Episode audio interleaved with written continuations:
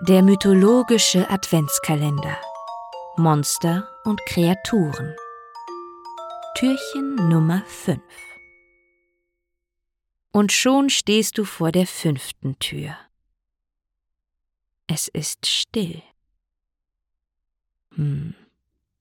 Du fragst dich, ob das ein gutes oder ein schlechtes Zeichen ist und öffnest ganz vorsichtig das Türchen.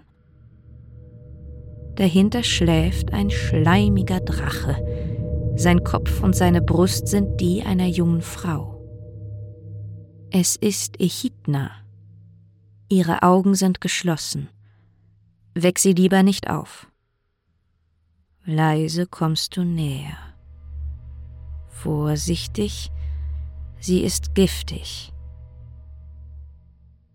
Ihr Unterleib ist ein riesiger geschuppter Schwanz der eher zu einer Schlange passen würde. Echidna ist die Mutter von vielen grausigen Wesen und Monstern, von denen uns sicher noch das ein oder andere in dieser Adventszeit begegnen wird.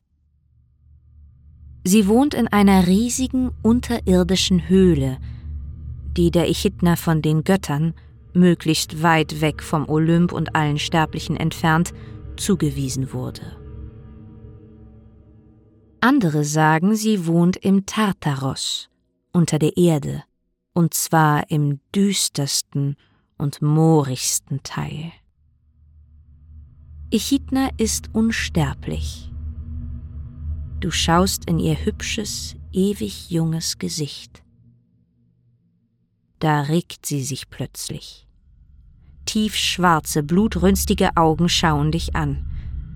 Du erstarrst vor Schreck. Dann, langsam und vorsichtig, gehst du rückwärts, den Blick weiter auf Echidna geheftet. Du erreichst das Türchen, sie lässt dich gehen. Puh, das war knapp.